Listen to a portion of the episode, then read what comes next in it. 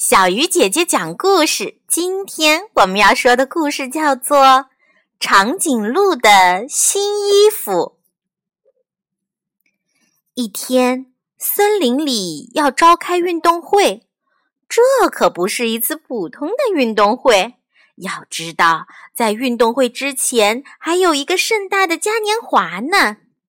因此，小动物们都急忙梳妆打扮起来，连大象都买了一套紫色的新衣服，上面有一个个白色的圆点，紫色和白色搭配在一起，特别可爱。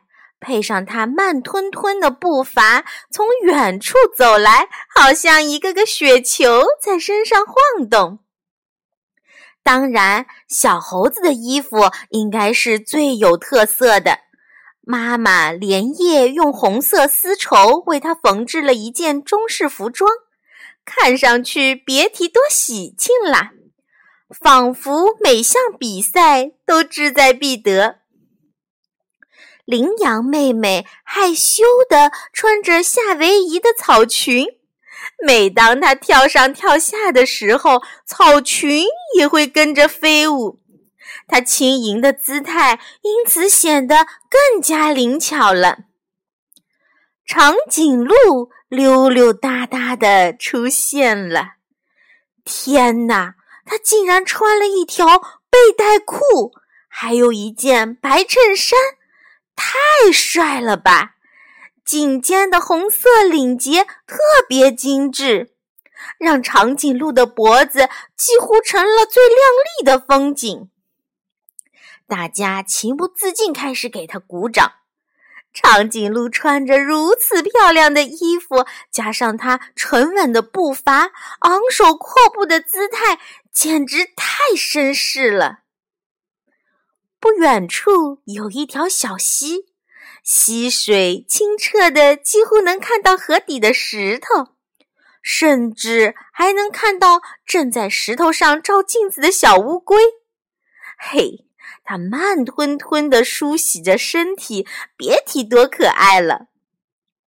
长颈鹿走过来了，为了参加森林里的盛会，它一直赶路，现在终于赶到了，心里也踏实了。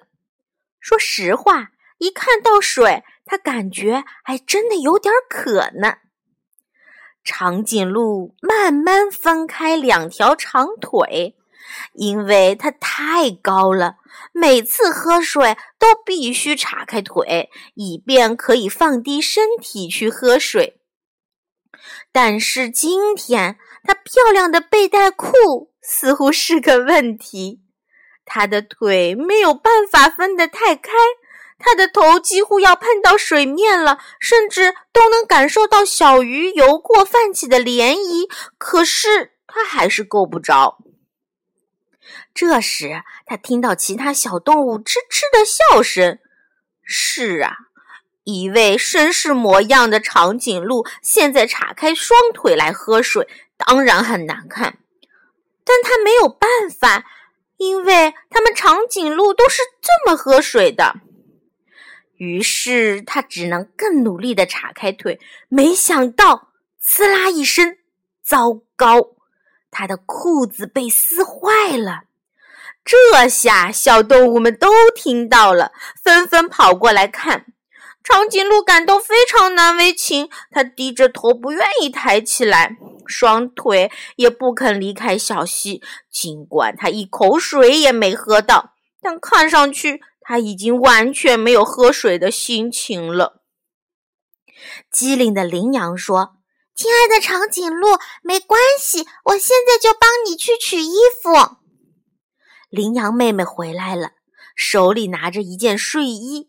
吞吞吐吐地说：“亲爱的长颈鹿，我知道这不太合适，但好像你只有这一件睡衣可以穿，其他衣服好像都巧了，这可怎么办呢？”长颈鹿更害羞了，因为它的睡衣上还留着昨天晚上睡觉时的口水印呢。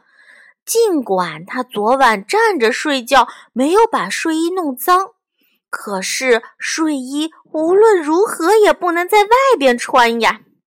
长颈鹿失望地低下头说：“我不参加嘉年华了，谢谢大家。”说着，他收回双腿，撕破的裤子在他走路的时候带着一阵阵风。看着长颈鹿的背影，鸵鸟特别难过。一年一度的盛会怎么能让长颈鹿这样失落呢？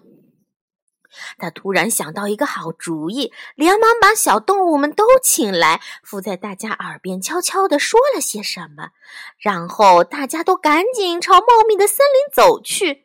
羚羊呢，走到长颈鹿旁边拥抱它。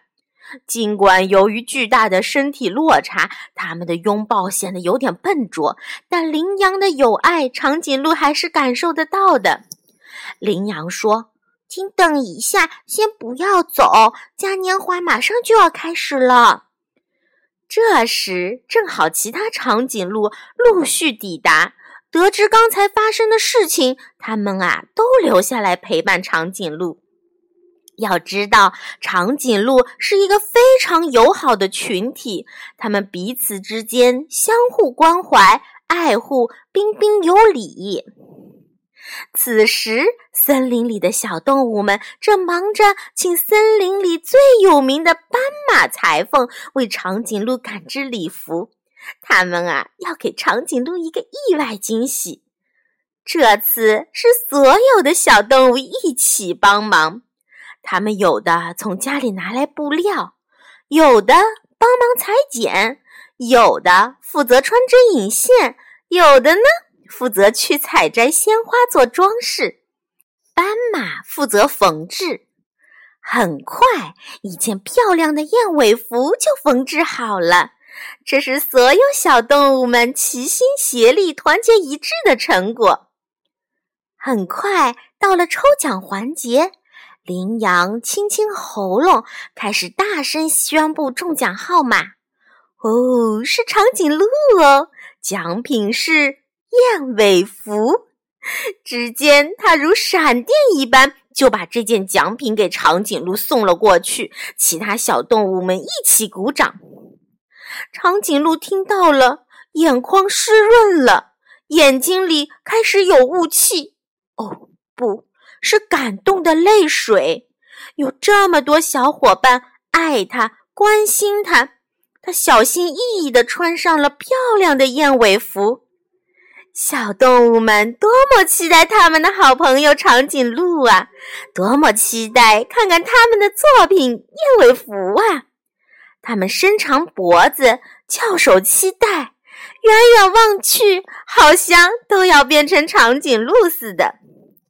过了一会儿，优雅的长颈鹿走入嘉年华的主会场，猜猜他穿着什么？没错。就是那件华丽的燕尾服，配上长颈鹿稳重从容的步态，简直不敢相信，长颈鹿像王子一般，大家禁不住欢呼跳跃来欢迎他们的朋友——优雅绅士长颈鹿。只见长颈鹿缓缓地低下身子，给大家行礼，表达感谢。还有比今天更幸运的吗？